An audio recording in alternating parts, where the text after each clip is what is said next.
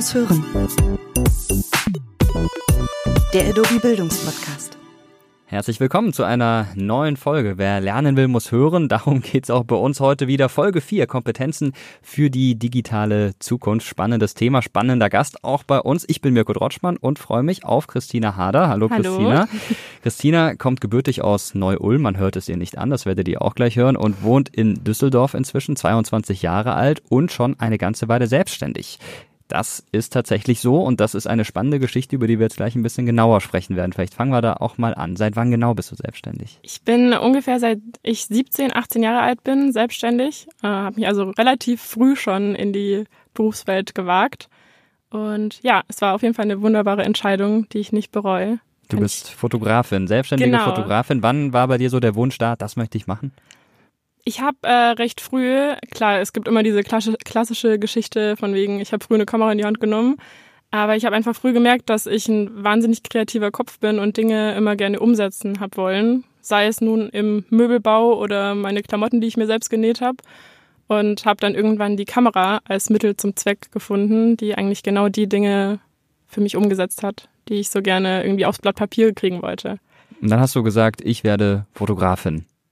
Ja, ich habe mich eher als kreativer Mensch betitelt und äh, die Kamera da mitspielen lassen und habe irgendwie so oft dann fotografiert und da so die Passion und Liebe drin gefunden, dass ich gedacht habe, okay, das ist wirklich der Job, den ich mir immer hab erwünschen können und bin bis heute so stolz und froh, dass ich das gemacht habe und dass ich genau den Weg eingeschlagen habe. Normalerweise ist es ja so, man macht seinen Schulabschluss. Du hast auch deinen Schulabschluss gemacht. Mit Ja. 18 warst du da. Ja. Und dann macht man erstmal eine Ausbildung, Studium, irgendwas in die Richtung und dann wird man selbstständig. Aber du hast direkt nach deinem Schulabschluss gesagt, so, ich werde jetzt schon selbstständig. Warum? Ja. Ich habe äh, einen interessanten Schulweg gewählt, daher, dass ich eben drei Jahre vor meinem Fachabitur schon eine Ausbildung angefangen habe und das lief parallel. Das heißt, ich war mit 18 fertig mit einem Fachabitur und einer Ausbildung als Grafikdesigner und habe dann dadurch eben auch die Freiheit gehabt zu sagen, okay, ich fange jetzt eine Selbstständigkeit an und wenn es nichts wird, habe ich trotzdem noch ein Abitur und eine Ausbildung in der Tasche. Und ähm, daher war ich nicht gar so ängstlich davor, dass es vielleicht alles schief gehen könnte. Und meine Eltern, die haben mich da auch gut unterstützt, da sie auch selbstständig sind und da immer mir gut Mut zugesprochen haben. Jetzt spulen wir mal noch ein Stückchen weiter zurück. In deiner Schulzeit, kreative Menschen haben es in unserem Bildungssystem oft nicht so wirklich einfach. Wenn man gut ist in Mathe oder in Deutsch oder in einer Fremdsprache, da kommt man ganz gut durch die Schulzeit. Mhm. Schwierig ist es aber, wenn man gut ist in Kunst, in Musik, wenn man kreativ ist. Wie war das für dich? Hattest du Schwierigkeiten? Also in der ersten Schule, ich war ganz normal in einem bayerischen Gymnasium, in einem Wirtschaftsgymnasium. Es gab kaum Wahlfächer, wenn dann war es Sport und es gab irgendwie zwei Stunden Kunst die Woche, die mehr als Freistunde genutzt wurden als zur künstlerischen Entfaltung. Daher war das für mich damals immer sehr schade, weil ich meiner Kreativität da keinen freien Lauf lassen konnte und sowohl bei mir als auch bei meinen Mitschülern wurde halt eine kreative Ader nicht unterstützt. Und ähm, das hat sich halt dann auch schlagartig verändert, als ich auf eine andere Schule gewechselt bin, auf diese Kunstakademie. Da wurden eben gerade so künstlerische Kompetenzen viel mehr gefördert. Und das ist schade, dass eben solche Talente oft ausbleiben oder gar nicht entdeckt werden in der Schule. Was würdest du den Schülerinnen und Schülern empfehlen, die sagen, oh, ich bin total gut in Musik, aber ich bleib jedes Jahr fast sitzen, weil ich in anderen Ja. Fächern nicht so gut bin? Was sollten die machen? Ich glaube, ich kann äh, den Schülern gar nicht so viel raten, sondern eher den Lehrern und den Eltern, da die eigentlich viel besseren Support ihren Kindern oder Schülern eben geben können und da viel mehr an Kinder glauben, weil es gibt eben auch kreative Kompetenzen, die unterstützt werden können und Talente, die gefördert werden können, sei es jetzt Sport oder Mathe oder Kunst. Aber ähm, wenn man eben solche Talente früher entdeckt bei einem Schüler oder bei einem Kind, dann kann man da eben früher dran arbeiten. Ja, bei vielen Eltern ist vielleicht die Sorge auch da, Mensch, damit kannst du doch später mal kein Geld verdienen. Was bringt dir das, wenn du irgendwie ein arbeitsloser Musiker bist oder Fotograf, der einmal im Jahr einen Job hat? Wie siehst du da die Zukunftsperspektiven gerade in, in diesem Ja. Bereich? Und wie hast du für dich dann einen Weg gefunden, da auch ein finanzielles Erfolgsmodell draus zu machen? Ich musste den Spruch zum Glück nie hören. Meine Eltern haben das zu mir zum Glück nie gesagt. Ich verstehe natürlich auch, dass Eltern da Sorge haben und dass eben ein kreativer Beruf nicht dem gleichgestellt ist wie ein Doktor oder ein Anwalt. Aber ich bin der festen Überzeugung, dass man mit Ehrgeiz und Mut und Fleiß aus jedem Talent einen, einen guten Job eben schaffen kann. Und ähm, daher ich denke mal auch, dass wenn jemand gut mit Blumen umgeht, dann ist er auch ein guter Florist. Daher ich glaube, da braucht man einfach nur Ehrgeiz und Fleiß. Und würdest du sagen, so wie das Schulsystem ist, fallen solche Leute dann doch eher mal öfter hinten runter oder sagst du, naja, eigentlich müssen die Leute so wie du auch dann sich eine andere Möglichkeit suchen, eine andere Schule, sich einen Ort suchen, an dem es dann passt? Oder besteht deiner Meinung nach da Nachholbedarf? Ich finde auf jeden Fall, dass da Nachholbedarf besteht, dadurch, dass ich eben zwar auf eine Schule wechseln konnte, aber den Schultyp gibt es auch nur, ich glaube, sieben oder acht Mal in ganz Deutschland. Und das war jetzt bei mir Zufall, dass ich dort auf die Schule gehen konnte und dass meine Eltern mich da jetzt unterstützt haben. Ich hätte es mir natürlich mehr gewünscht, dass auf einem Gymnasium ich ein ganz normales Abitur schreibe und das eben mit Kunst unterstützen konnte. Leider war das nicht der Fall, da eben in meiner Schule andere Qualitäten gefordert wurden und Kunst da hinten anstand. Deshalb, ich denke auf jeden Fall, dass da noch Nachholbedarf ist. Jetzt sprechen wir alle über Digitalisierung, wichtiges Thema, auch im Unterricht und auch in der Kunst natürlich. Immer mehr läuft digital ab. Fotos werden retuschiert oder es werden Grafiken am PC entworfen. Hat das bei dir in deiner Schulzeit auch schon eine Rolle gespielt? Also in der weiterführenden Schule war das auf jeden Fall noch ein ganz neues Thema für uns. Wir hatten alle MacBooks und waren ausgestattet mit jedem Creative Tool von Adobe und hatten Dozenten, die uns Photoshop von A bis Z irgendwie erklärt haben. Das war natürlich was ganz anderes. Für uns war das damals so der Himmel auf Erden, weil wir sonst uns irgendwie alle Dinge über YouTube-Tutorials hätten beibringen müssen. Und da gab es halt einen Lehrer, der vorstand und uns erklärt hat, wie das funktioniert. Das ist schon ungewöhnlich. Ja, auf jeden Fall. Aber für einen Schüler ist das natürlich auch motivierend, dass man genau das macht, was man immer machen wollte und da auch unterstützt wird. Und inwiefern hat dir das dann für später auch geholfen? Mm, es hat mir viel geholfen, dadurch, dass ich eben Dozenten hatte, die mir eigentlich genau den Weg schon erklärt haben, den man gehen kann. Und es waren oft Dozenten, die jetzt nicht die ganz normalen Lehrer waren, sondern die hatten selbst irgendwelche Grafikdesign-Agenturen oder waren Art Director bei großen Firmen. Und dadurch durfte ich halt dann auch schon als Schüler so ein bisschen in die Welt mit reinschnuppern und habe das mir eben danach für meinen Weg mit angeeignet. Und ähm, ja. Ist es für dich auch ein Weg, dass du sagst, jede Schule muss genauso ausgestattet sein, damit der Unterricht dort gut ist und damit Kreativität auch gefördert wird? Nee, auf keinen Fall. Also ich finde, ähm, wie gesagt, es gibt ja auch andere Talente. Es gibt ja auch Leute, die sportlich begabt sind oder die in Physik eine Eins haben. Und ich glaube, dass man einfach nur viel mehr auf die einzelnen Schüler eingehen sollte, weil es gibt nachher eben Schüler, die sind in Kunst gut, in Mathe oder in einem anderen äh, Bereich und die sollte man unterstützen. Man sollte einfach viel mehr darauf eingehen und nicht den banalen Unterricht wie er im Lehrplan steht, durchführen. Jetzt muss man natürlich sagen, wir reden gerade sehr viel über Menschen, die an sich kreativ sind und wie man die noch weiter entwickeln kann, wie die weiter vorankommen können. Aber ist es nicht vielleicht auch wichtig, dass kreative Kompetenzen gelernt werden für alle, dass man, wenn man auch später, ich weiß nicht, Anwalt, Arzt oder sonst mhm. was ist, einen bestimmten Vorteil hat? Also glaube ich auf jeden Fall, dass äh, jeder ein Tickchen, ein Stückchen Kreativität in sich hat und auch Talent. Das, äh, da bin ich mir ganz sicher, dass da jeder so ein Fünkchen von hat. Und ähm, klar, man kann jetzt irgendwie schwer sagen, es gibt das kreative Post-it schreiben oder so. Aber ich beispielsweise für meinen Teil schreibe meine Rechnungen, zum Beispiel mit InDesign, obwohl das wahrscheinlich keiner so macht. Aber dadurch, dass ich eben gelernt Designer bin, finde ich das wichtig, dass selbst meine Rechnungen irgendwie gut aussehen. Und ich glaube, jeder, der dieses Fünkchen Kreativität hat und das irgendwie in seinen Bürojob mit einfließen lassen möchte, kann das auch ganz leicht. Also ich meine, sei es irgendwie ein Handout schön gestalten oder sei es die Rechnung oder ein Post-it-Zettel. Man kann ja seine Kreativität wirklich überall einfließen lassen. Und wie kann man das in der Schule lernen? Sollte man zum Beispiel, ich, ich weiß noch, in der Grundschule haben wir Noten bekommen dafür, wie schön unser Deutsch-Grammatikordner gestaltet war oder in ja. der fünften Klasse. Da ging es also nicht nur um die, äh, den Inhalt, sondern auch um ja. die äußere Form. Würdest du sowas befürworten? Ich, also ich fände es persönlich ganz schön, wenn so eine äußere Form oder eine Gestaltung eben mit benotet wird, was wiederum schade ist für die Leute, denen das gar nicht liegt.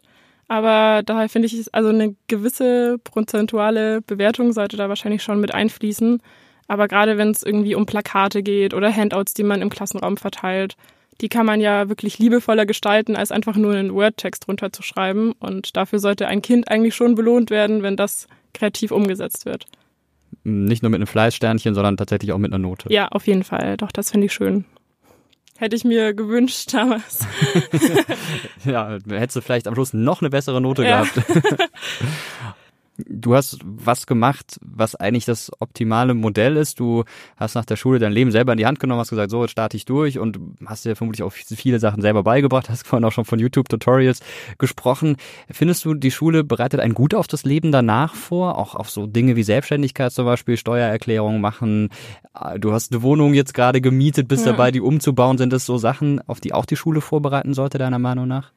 Ich äh, bin auf jeden Fall der Meinung, dass das sich eigentlich ändern sollte und dass man da nicht so wirklich drauf vorbereitet wurde. Selbst äh, obwohl ich auf einem Wirtschaftsgymnasium war, musste ich meine Eltern fragen, wie man Überweisungsschein ausfüllt. Meine Steuererklärung kann ich nur dank dessen, dass meine Eltern mir gezeigt haben, wie das funktioniert. Und viele Dinge, die ich eben leider in der Schule gar nicht so beigebracht bekommen habe. Beispiel auch Allgemeinbildung, was leider so ganz irgendwie in der Schulzeit verschont blieb quasi. Und man hatte das, also es sollte auf jeden Fall andere Fächer noch in der Schule zusätzlich geben, die die Kinder unterstützen. Wenn du dir eins aussuchen könntest, welches wäre das? Puh. Also ich glaube auf jeden Fall, dass es Allgemeinbildung wäre, weil ich das schade finde, dass man das nicht wirklich angeeignet bekommt. Aber wahrscheinlich auch einfach dieses allgemeine, wie gehe ich im Leben später mit mir selbst um. Gerade auch, weil du das mit der Wohnung zum Beispiel ansprichst. Ich war einfach schon von klein auf so ein Machertyp und habe irgendwie immer gern alles gegeben, um genau das rauszubekommen, was ich mir gerade in meinem Kopf gesetzt habe und baue mir irgendwie meine Sachen selbst. Und nicht jeder hat irgendwie den Charakterzug, dass er so ist. Aber die Leute, die gerne so wären, die könnten viel leichter unterstützt werden, indem man sagt, okay, wir zeigen euch jetzt, wie man einfach später trotz äh, Abitur und Ausbildung sein Leben auch alleine in die Hand nehmen kann, ohne Studium, wo, mein, wo einem alles vorgekaut wird. Das Fach könnte dann wie heißen? Leben meistern oder so irgendwas in die Richtung. Lebens einmal eins. Lebens einmal. Ein ganz schöner Titel eigentlich. Ja. Ähm, da würdest du also einiges umbauen, was die Fächer angeht, was da die Strukturen angeht. Wie sieht's mit der Ausstattung aus? Ihr hattet die optimale Ausstattung bei euch an der Schule. Sollte jede Schule so ausgestattet sein? Ich glaube, das hat viel damit zu tun, was für ein Schultyp man zugehört oder welche, welchen Bildungsstand irgendwie man erfüllt. Denn klar, in, in, meinem Fall jetzt war das perfekt, dass ich irgendwie keine Handouts mehr bekommen habe, sondern alles als PDF per Airdrop geschickt bekommen habe und dass es irgendwie Whiteboards gab und Beamer-Präsentationen. Aber in meinem Fall, ich bin auch jemand, der nur lernt, wenn er sich's aufschreibt. Und damals im Gymnasium war ich froh, dass es Tafeln gab, auf denen aufgeschrieben und mitgeschrieben wurde, weil man dadurch halt wirklich auch viel besser lernt, als wenn man alles einfach nur digital vor sich hat. Das lässt vielleicht auch den einen oder anderen Schüler sehr faul werden. Deshalb sollte wahrscheinlich so ein bisschen Analogität noch behalten bleiben. Kommen wir zum Schluss mal zu deinem aktuellen Leben weg von der Schule. Du bist Fotografin, bist viel unterwegs. Beschreib mal so ein bisschen deinen Arbeitsalltag. Wie sieht der aus? Komplett unterschiedlich. Also manchmal habe ich einen Arbeitsalltag, der sich vor Stress wahrscheinlich kaum erholen lässt. Und manchmal habe ich Zeit, eine ganze Altbauwohnung zu renovieren. Ich äh, arbeite die letzten Monate sehr viel im Ausland und bin dort auf Produktion. Dadurch, dass mein Stil sehr Lifestyle-lastig ist, habe ich eben die Möglichkeit, in jeden Bereich so ein bisschen reinzuschnuppern, ob es jetzt irgendwie Food-Fotografie ist oder Mode und Porträt oder Hotels, ähm, kann ich halt irgendwie in allen möglichen Bereichen meine Fotografie mit einbringen. Daher ist es ein ganz schöner Alltag und ich würde ihn auch für kein Geld der Welt hergeben wollen. Ist es denn schwierig, neue Kunden zu finden oder kommen die Kunden automatisch zu dir? Es hat wahrscheinlich was mit dem Auftreten zu tun. Also wenn man viel, ich mache sehr viel aus Eigeninitiative, stelle mich vielen Leuten vor und zeige vielen Menschen mein Portfolio. Daher die meisten Jobs, die ich irgendwie an Land ziehe, sind dadurch entstanden, dass ich wirklich mich bewusst für einen Kunden entschieden habe und den akquiriert habe. Aber mittlerweile ist es auch so, dass es die ein oder anderen Jobs gibt, die irgendwie durch Social Media auf mich stoßen und mich dann nach meiner Leistung fragen. Würdest du sagen, dass in dieser Berufswelt, in dieser Arbeitswelt es dann Dinge gibt, bei denen dir das, was du in der Schule gelernt hast, was hilft? Ich denke auf jeden Fall, dass es was mit der Selbstständigkeit zu tun hat, die mir damals sehr geholfen hat, dadurch, dass eben bestimmte Arbeitsaufträge oder Aufgabenstellungen mir eben die Freiheit ließen, was Kreatives nicht einfach nach Lehrplan zu bearbeiten, sondern komplett frei. Und ich dadurch eben viel früher sagen konnte, okay, ich stehe jetzt auf eigenen Beinen, ich weiß, wie ich die Aufgabenstellung löse und ich habe jetzt keinen Lehrer, der mir von A bis Z irgendwie sagt, wie ich das in Stichpunkten lösen sollte. Und Deadlines einzuhalten wahrscheinlich ja, auch. Ja, es gab viele Deadlines, kreative Deadlines, die sind meines Erachtens schlimmer als irgendwelche anderen Deadlines. Warum? Achso, naja, wenn ich, du kannst nicht auf Knopfdruck kreativ ja, sein. Genau. Ja, genau. Also mhm. sonst kann ich sagen, okay, gut, ich habe jetzt, was ist ich, eine Thesis zu schreiben und ich habe so und so viele Wörter, die und die Wörter arbeite ich ab. Aber kreativ sein ist für mich so, okay, manchmal habe ich halt einen Tag, da bin ich einfach wahnsinnig unkreativ und manchmal habe ich dann fünf Minuten, wo alles aus mir raussprudelt und die muss ich dann nutzen, alles aufschreiben und mein Bestes geben. Daher. Dann haben wir jetzt eine kleine kreative Herausforderung für dich. Ich hätte so ein paar Begriffe, die ich dir in den Kopf werfe und du sagst ganz kurz, was dir dazu einfällt, ohne groß drüber nachzudenken. Um Gottes Willen, okay. Ist gar nichts Schlimmes. Erster Begriff, naja gut, für mich wäre der erste Begriff was Schlimmes, Mathe. Uff, schrecklich. Lass wir mal so stehen. Ja, oder was? Heftige was? Herausforderung, ja. Nicht meins auf jeden Fall. Polaroid-Kameras. Passion und Sammlungsfreak. Tatsächlich? Ja. Wie viele hast du? Mittlerweile acht, die noch funktionieren. Wow. Und ähm, drei, die nur Deko sind. Und das Teure sind ja die Filme, nicht die Kameras, oder? Ja, ja, die sind leider kostenspielig. Aber schöne Erinnerungen. Und dafür kann man ja auch mal ein bisschen mehr ausgeben. Fotos bearbeiten. Authentisch, wie es nur geht. Am besten so wenig wie möglich, aber ein Stil, der sehr authentisch bleibt und dem man nicht ansieht, dass es bearbeitet ist. Und Fotos manipulieren? Mm, nicht meins. Warum? Ich äh, bin, wie gesagt, eher der authentische Typ. Manipulation ist für mich, das äh, würde mich wahrscheinlich eher einschränken in meiner Kreativität, dass ich was verändern würde. Ich mag die Dinge gern unverändert. Und Freizeit? Wichtig, aber mein Beruf ist auch Freizeit, deshalb. Dein Beruf ist ein Hobby. Ja. Das ist natürlich der perfekte Fall, wenn das so ist. Aber kannst, kannst du da überhaupt mal abschalten oder bist du irgendwie immer, wenn du auf der Straße rumläufst, denkst, oh, das ist ein tolles Fotomotiv oder hier müssen wir was machen? Also ich finde, äh, dieses Abschalten finde ich gar nicht so schlimm. Kann ich nämlich wirklich nicht. Also ich habe auch ein Buch neben meinem Bett. Wenn ich abends irgendwie noch eine Idee habe, dann schreibe ich die da rein. Habe auch so eine Startup-Notizliste in meinem Handy. Aber ich finde es auch gar nicht schlimm, nicht abschalten zu können, weil ich bin nun mal gerne kreativ. Ich habe nun mal viele Dinge in meinem Kopf und finde das nicht schlimm, dass die irgendwie aus mir raussprudeln und die nicht stoppen. Aber ich werde das wahrscheinlich auch nicht mein ganzes Leben lang machen. Deshalb bin ich jetzt froh, wenn ich die Kreativität irgendwie der ihren freien Lauf lassen kann. Das ist ein interessanter Punkt. Du würdest nicht dein ganzes Leben lang das machen, was du jetzt machst, oder in ein Buch schreiben. Was genau meinst du? Ich glaube, ich würde nicht mein ganzes Leben lang den, das machen, was ich jetzt mache. Also genau in der mhm. Position, wie ich es mache. Ich möchte ja irgendwann vielleicht auch mal eine Familie haben und ein freieres Leben haben, was nicht von A nach B Flugzeug und allem Möglichen äh, sich darum dreht. Daher, ich werde bestimmt immer kreativ bleiben und vielleicht werde ich eines Tages Art Director und bin da irgendwie nicht so frei in der Gegend herum schwirrend. Mal schauen, wo sich das Leben noch hintreibt. Bist ja noch jung. Ich darf dir sagen, ich bin zehn Jahre älter als du.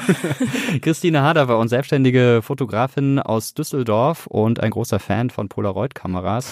Also wer mal sehen will, wie diese alten Dinger zum Teil aussehen, kann sich einfach bei ihr melden und natürlich, ja. wer gute Fotos will. Danke, dass du heute hier warst. Vielen herzlichen Dank. Es hat mich sehr gefreut. Und euch vielen Dank fürs Zuhören. Ich hoffe, wir hören uns dann bei der nächsten Folge wieder hier bei uns im Podcast.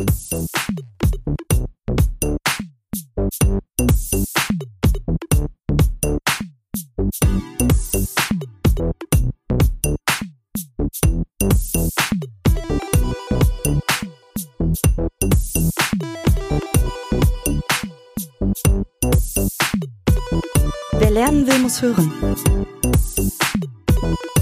Der Adobe Bildungspodcast.